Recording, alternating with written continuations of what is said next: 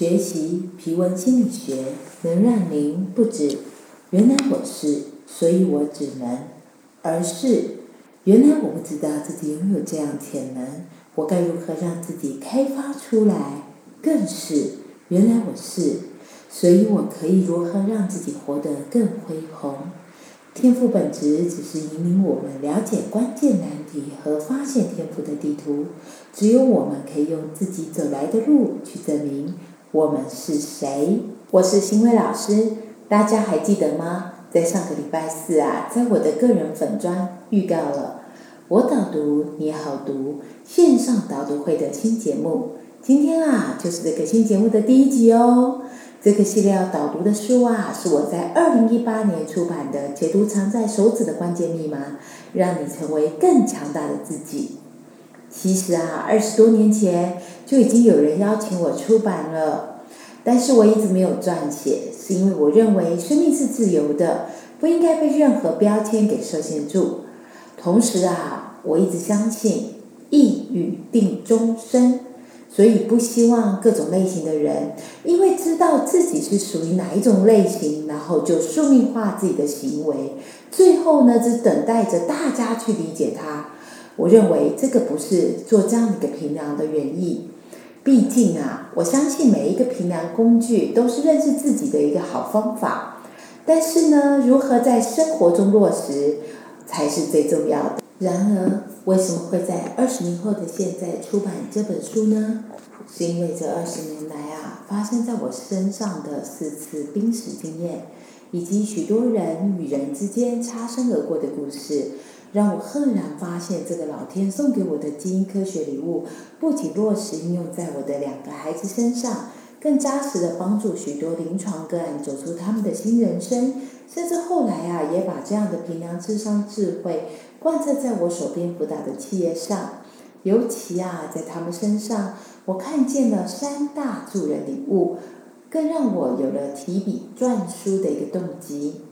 到底是什么样的三大助人礼物呢？第一个啊，就是我发现皮纹心理学可以让更多人因着了解自己最原始的样貌是什么样子，所以清楚自己为什么在融入社会化的过程中会产生出的一种内心纠结还有冲突，并且了解该如何在这个现实状态中找出属于自己的一个平衡，让自己活得更快乐。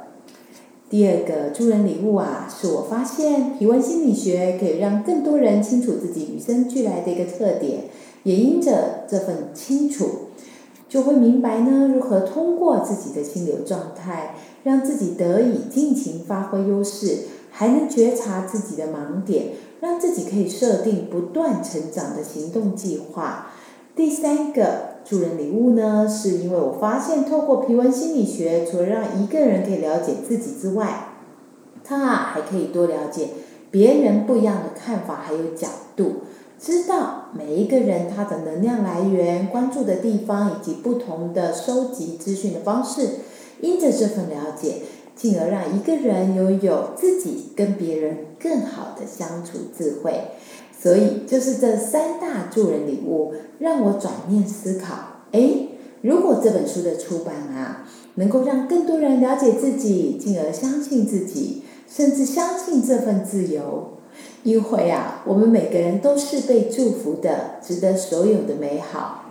如果可以把这样的正向意念扩散开来。我觉得啊，这将是一个非常有意义的行动哎。其实，在刚出版的第一年啊，我就收到了许多粉丝希望能开办读书会。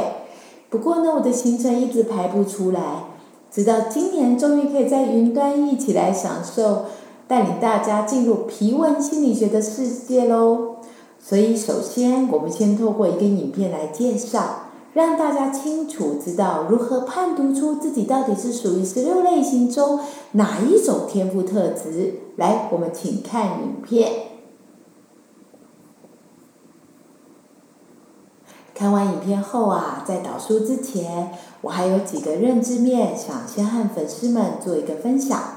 第一个呢，是属于书中啊，我们会提到十六类型的先天本质，或者啊说是天赋特质。过去呢，我常常收到很多人问我，书中所载属于他的本质到底是优点还是缺点？我都会回答是特点。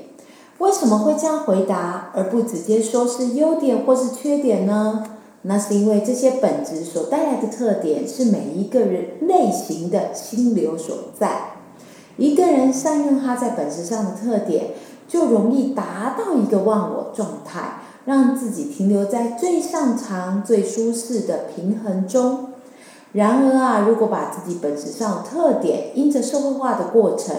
放到自己比较不足的部分，那么我称作这是他迈向。可以成为更好自己的机会。虽然啊，这不见得是他的天赋，却可以透过自我邀请，让自己在这样的发展机会中做更大的成就。所以啊，没有所谓的优点跟缺点，只有特点。第二个呢，许多人也会告诉我，我比较喜欢某一个类型，觉得这个类型比较有成就。通常啊，这样已经预先设定好自己类型的人，他已经在社会化的过程中让自己变形了。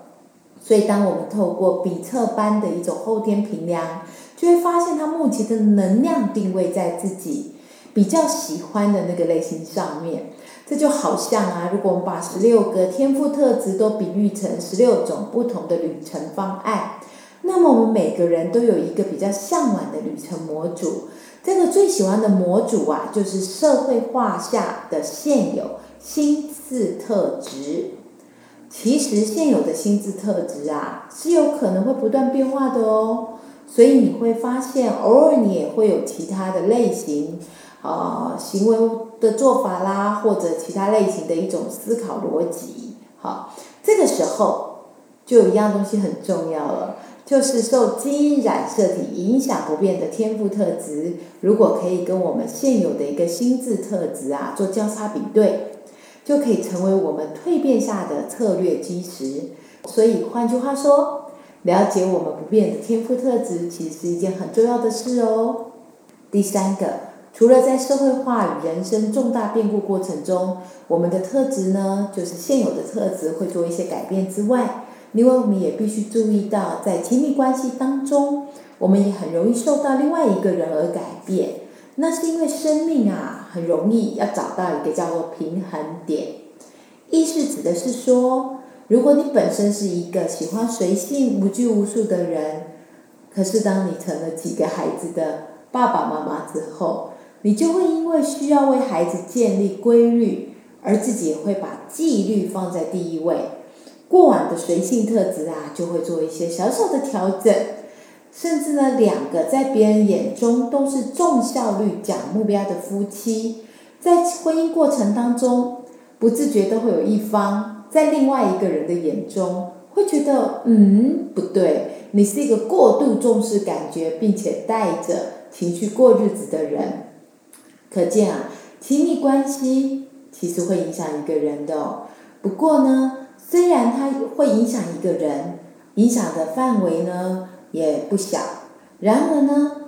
我们总会在价值核心的火种里去看到，它还是藏着彼此不变的先天本质，或者我们称作天赋特质。那当我们能够了解这个先天不变的一个天赋特质的时候，我们就容易也才可能把我们心中的爱。存对银行。第四个，要再次提醒粉丝们，避免过度以各类型的评量或测验先入为主，刻板印象的评价他人。毕竟我们每一个人的复杂性啊，都不是任何分析工具可以穷尽的。期待透过我们发起的“我导读你好读”线上导读会。带你从皮纹心理学回到你最舒适的状态，看见您的潜能与天命所在，理解我们对这个世界来说，每一个人都是最独特的生命礼物。同时啊，也非常期待并欢迎你在这里留言给我们哦，让我们可以透过这个管道更了解大家的需要，也可以因着你的支持与打气，让我们制作更多更精彩内容给大家哦。谢谢大家，我们下周四再见。